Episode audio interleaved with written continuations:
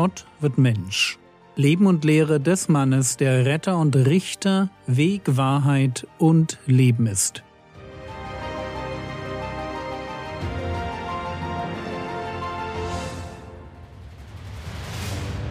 Episode 333 Jesus geht auf dem See Teil 4 Ihr habt das sicherlich in der letzten Episode gemerkt. Mich fasziniert das Ereignis rund um Jesus, der auf dem See geht.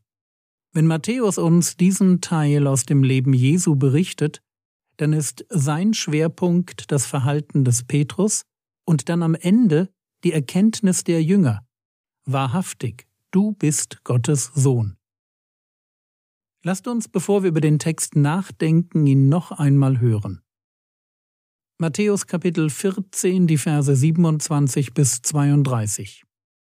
Sogleich aber redete Jesus zu ihnen und sprach, Seid guten Mutes, ich bin es, fürchtet euch nicht. Petrus aber antwortete ihm und sprach, Herr, wenn du es bist, so befiehl mir auf dem Wasser zu dir zu kommen. Er aber sprach, Komm. Und Petrus stieg aus dem Boot und ging auf dem Wasser und kam auf Jesus zu. Als er aber den starken Wind sah, fürchtete er sich. Und als er anfing zu sinken, schrie er und sprach, Herr, rette mich. Sogleich aber streckte Jesus die Hand aus, ergriff ihn und spricht zu ihm, Kleingläubiger, warum zweifelst du? Und als sie in das Boot gestiegen waren, legte sich der Wind. Wenn ich über den Text nachdenke, dann fallen mir andere Texte in der Bibel ein, die davon sprechen, dass wir so wandeln sollen, wie Jesus gewandelt ist. Das ist nicht nur etwas für die Superfrommen, das ist Standard. 1. Johannes Kapitel 2 Vers 6 Wer sagt, dass er in ihm bleibe, ist schuldig, selbst auch so zu wandeln, wie er gewandelt ist. Wenn ich behaupte, dass ich Christ bin, dann muss ich das in meinem Wandel, also in meinem Verhalten zeigen.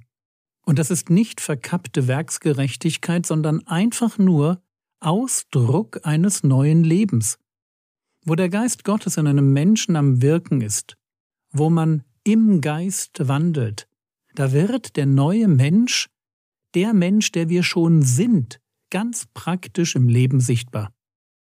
Das mag Zeit brauchen, aber es wird geschehen, Schritt für Schritt. Und wenn wir uns fragen, wie diese Veränderung geschieht, dann haben wir in der letzten Episode in 2. Korinther Kapitel 3 Vers 18 gelesen, wir werden verändert, indem wir Jesus anschauen, indem wir uns mit ihm, mit seinem Wesen, mit seiner Einstellung vertraut machen und indem wir ihn imitieren, indem wir das tun, werden wir selbst ein Überwinderleben führen. Dazu noch eine Stelle. Hebräerbrief Kapitel 12, die Verse 1 bis 3.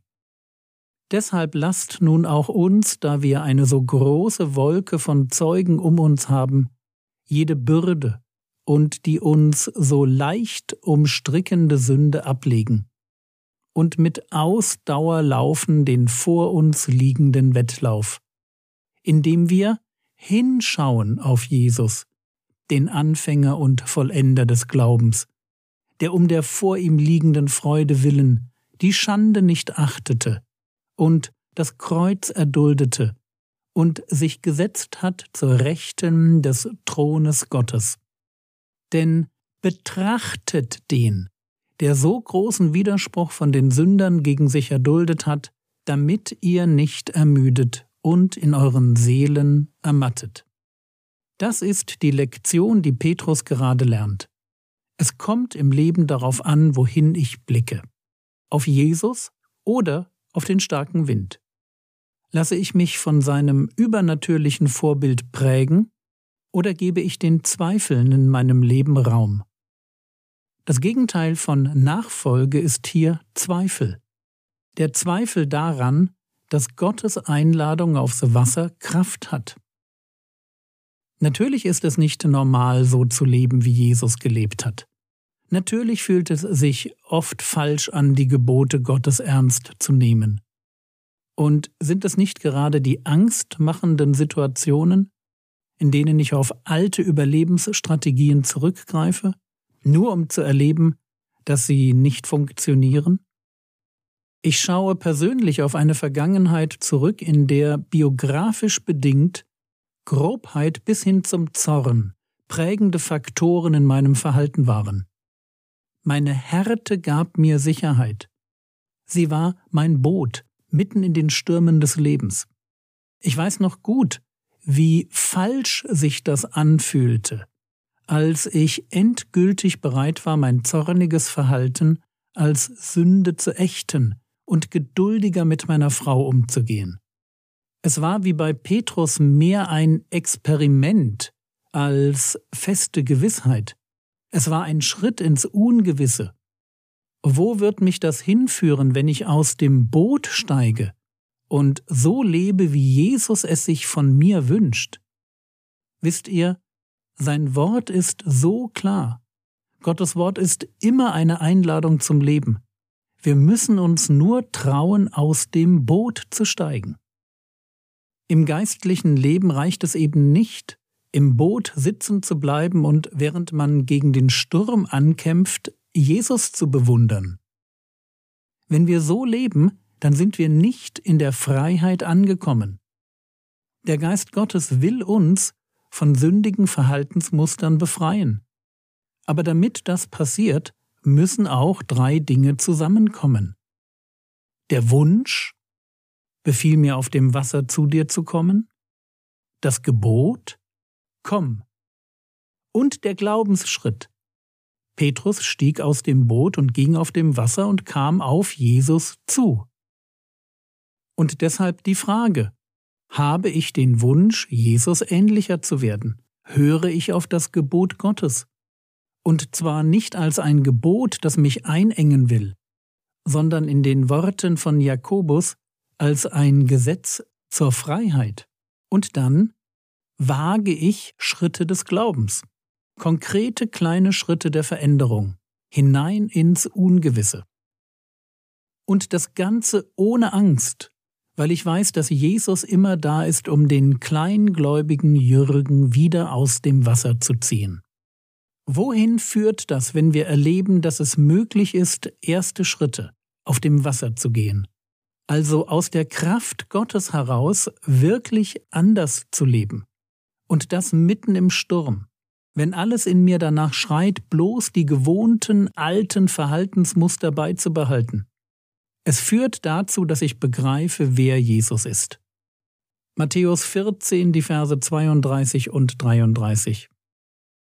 Und als sie in das Boot gestiegen waren, legte sich der Wind, die aber in dem Boot waren, warfen sich vor ihm nieder und sprachen Wahrhaftig, du bist Gottes Sohn. Die Bezeichnung Gottes Sohn betont die besondere Beziehung Jesu zum Vater im Himmel.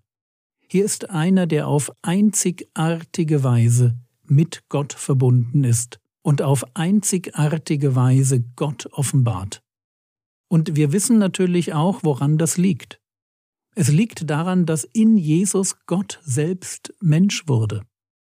Deshalb kann der Herr Jesus formulieren, wer mich gesehen hat, hat den Vater gesehen. Woran erkenne ich für mich ganz persönlich, dass Jesus wahrhaftig der Sohn Gottes ist? Und die Antwort ist ganz einfach. Ich erkenne es nicht durch das Lesen der Bibel sondern ich erkenne es daran, dass ich mitten im Sturm ein Wunder erlebe. Ich erkenne es, indem ich den Sturm als Chance begreife, neue, verändernde Erfahrungen mit Jesus zu machen. Was ich sagen möchte, ist Folgendes. Wir können mit unserem Verstand abnicken, dass der Herr Jesus Gottes Sohn ist, ohne dass wir uns deshalb anbetend und erschrocken vor ihm niederwerfen. Sohn Gottes kann ein Titel sein oder eine Erfahrung. Und was ich mir für mein Leben wünsche, ist die Bereitschaft, immer wieder solche Sohn Gottes Erfahrungen zu machen. Kleine Schritte auf dem Wasser, mitten im Sturm. Erfahrungen, die dadurch entstehen, dass ich mich rufen lasse, mich rufen lasse, so zu leben, wie er mir das vorgelebt hat mich rufen lasse zum Gehorsam in die Freiheit.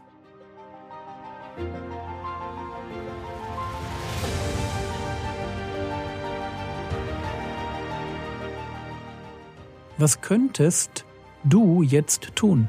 Du könntest darüber nachdenken, welche Bedeutung es für dein Leben hat, dass der Herr Jesus der Sohn Gottes ist.